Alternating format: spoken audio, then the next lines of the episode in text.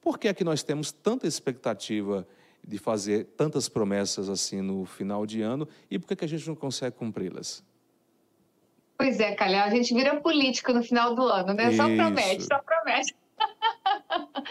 né? É, isso é um movimento muito interessante, porque o ano novo ele é um marco temporal, né?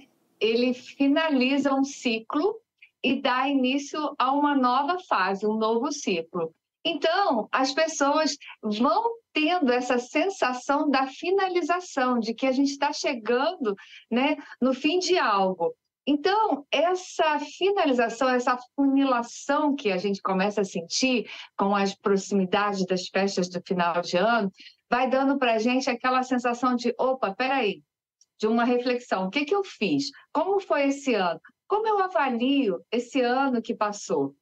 E aí a gente vai olhando, vai refletindo, vai fazendo um checklist, né? E às vezes é positivo, às vezes não muito, e a gente então fica empolgado exatamente por conta do marco temporal, né? Para a virada, para o novo, aquilo que eu posso viver. É como se o ano novo, né, representasse uma página em branco. E aí eu posso ali escrever tudo que eu quiser. Eu posso ali é, desejar tudo que eu quiser. Não tem a lista dos desejos, né? é, o quadro dos desejos. Então é como se eu pudesse fazer assim uma lista grande de coisas que eu quero conquistar. Então assim, é, primeiro a gente é motivado por uma empolgação.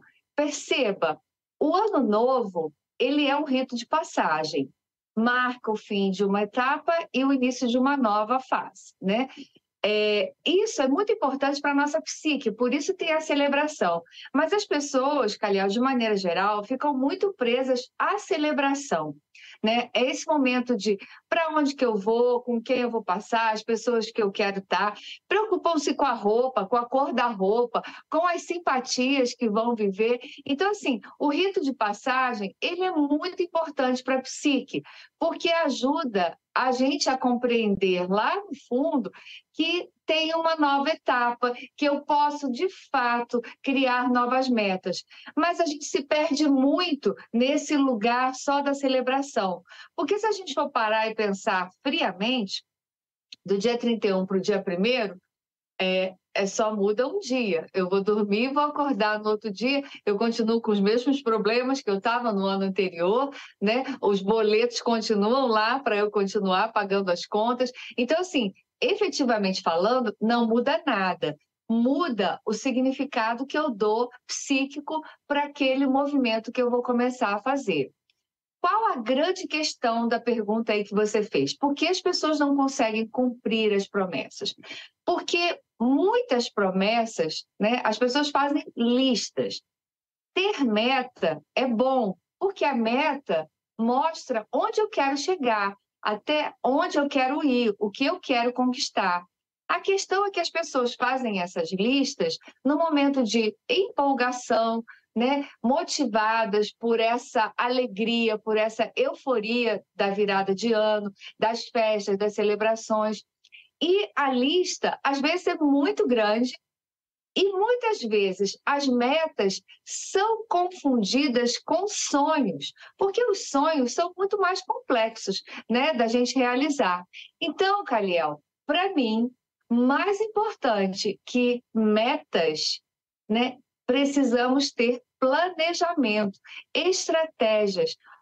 Como eu faço para conquistar algo? Você mesmo falou da, da dieta, né? Que é a campeã das listas, né? De, de virada de ano. Esse ano eu vou emagrecer. Como você vai fazer para emagrecer? Qual estratégia você vai usar? Porque só emagrecer está aqui, como você disse, no plano das ideias.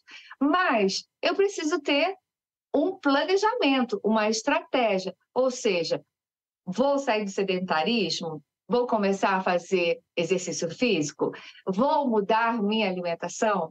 Né? Vou estudar sobre alimentos, o que é melhor para mim, o que não é. Então, se não houver um planejamento, vai ficar no plano das ideias. Não sei se você sabe, mas foi feita recente uma pesquisa nos Estados Unidos sobre as metas de fim de ano. Apenas 8% são cumpridas.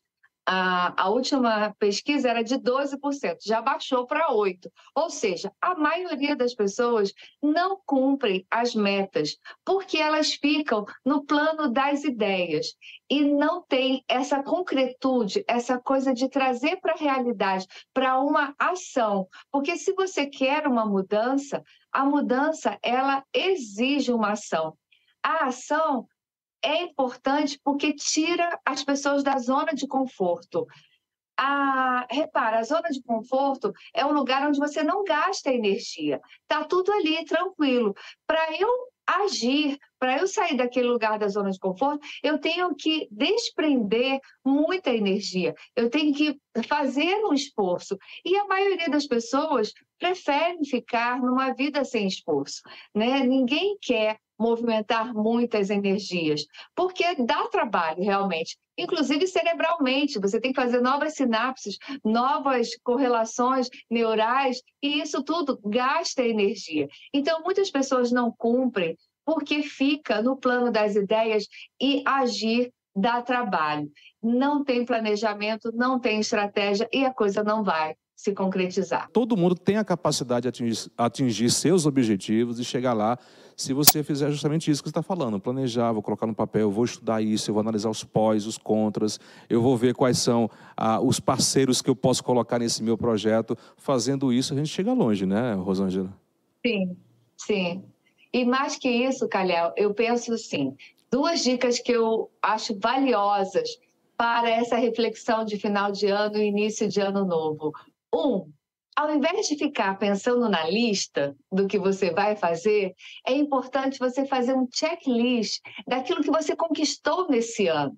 Porque quando você faz a lista de promessas e chega no final do ano você não cumpre, você vive uma frustração muito grande. E é o que a maioria das pessoas fazem, né? É, experienciam. Então, uma coisa que é bem importante é fazer uma reflexão de tudo. Como foi meu ano?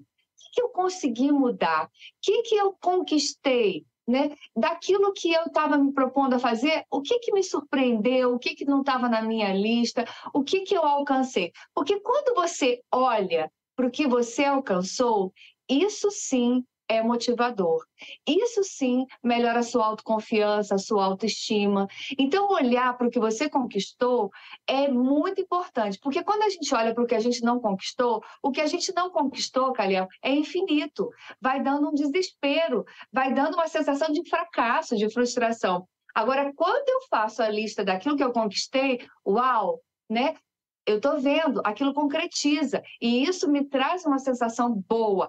Ah, então agora que eu conquistei isso, eu posso continuar no meu projeto, planejar para conquistar isso, isso e aquilo outro. Aí sim. E ao invés de promessa, Calial, eu é, converso muito com meus clientes, né? Eu falo assim, faça perguntas, né? Ao invés de promessas, né? Então, assim, é, por exemplo, a dieta, que a gente né, sempre fala de, dela. Então, assim, o que, que eu preciso fazer para conquistar o peso que eu acho que é bom e saudável para mim. Ah, então eu tenho que me matricular numa academia. Eu vou, o que, que eu gosto de fazer? É importante fazer essas perguntas. Ah, eu gosto de fazer corrida. Ah, então eu vou entrar num clube de corrida. Ah, eu gosto de musculação. Então eu vou entrar numa academia, ah, eu quero fazer yoga, beleza. Então, assim, é importante perguntar o que você gosta, o que, que você pretende fazer, ir no nutricionista, entender como que é seu corpo, qual é a dieta adequada para você, estudar sobre os alimentos. Então, quando você pergunta, a pergunta exige uma reflexão. E a reflexão me tira da zona de conforto e daquela coisa mágica da lista dos desejos. Porque no final daquele ano, como você disse, vou ficar deitado no sofá o ano inteiro, assistindo Netflix, olhando no Instagram e a coisa magicamente vai mudar a minha vida, vai acontecer e meu ano vai ser mágico. Isso é uma ideia extremamente pueril, infantil, né? mágica, que não faz esforço. A mudança, como eu disse, exige esforço, não tem magia, né? Tem realmente ação, trabalho, sair da zona de conforto gasto de energia.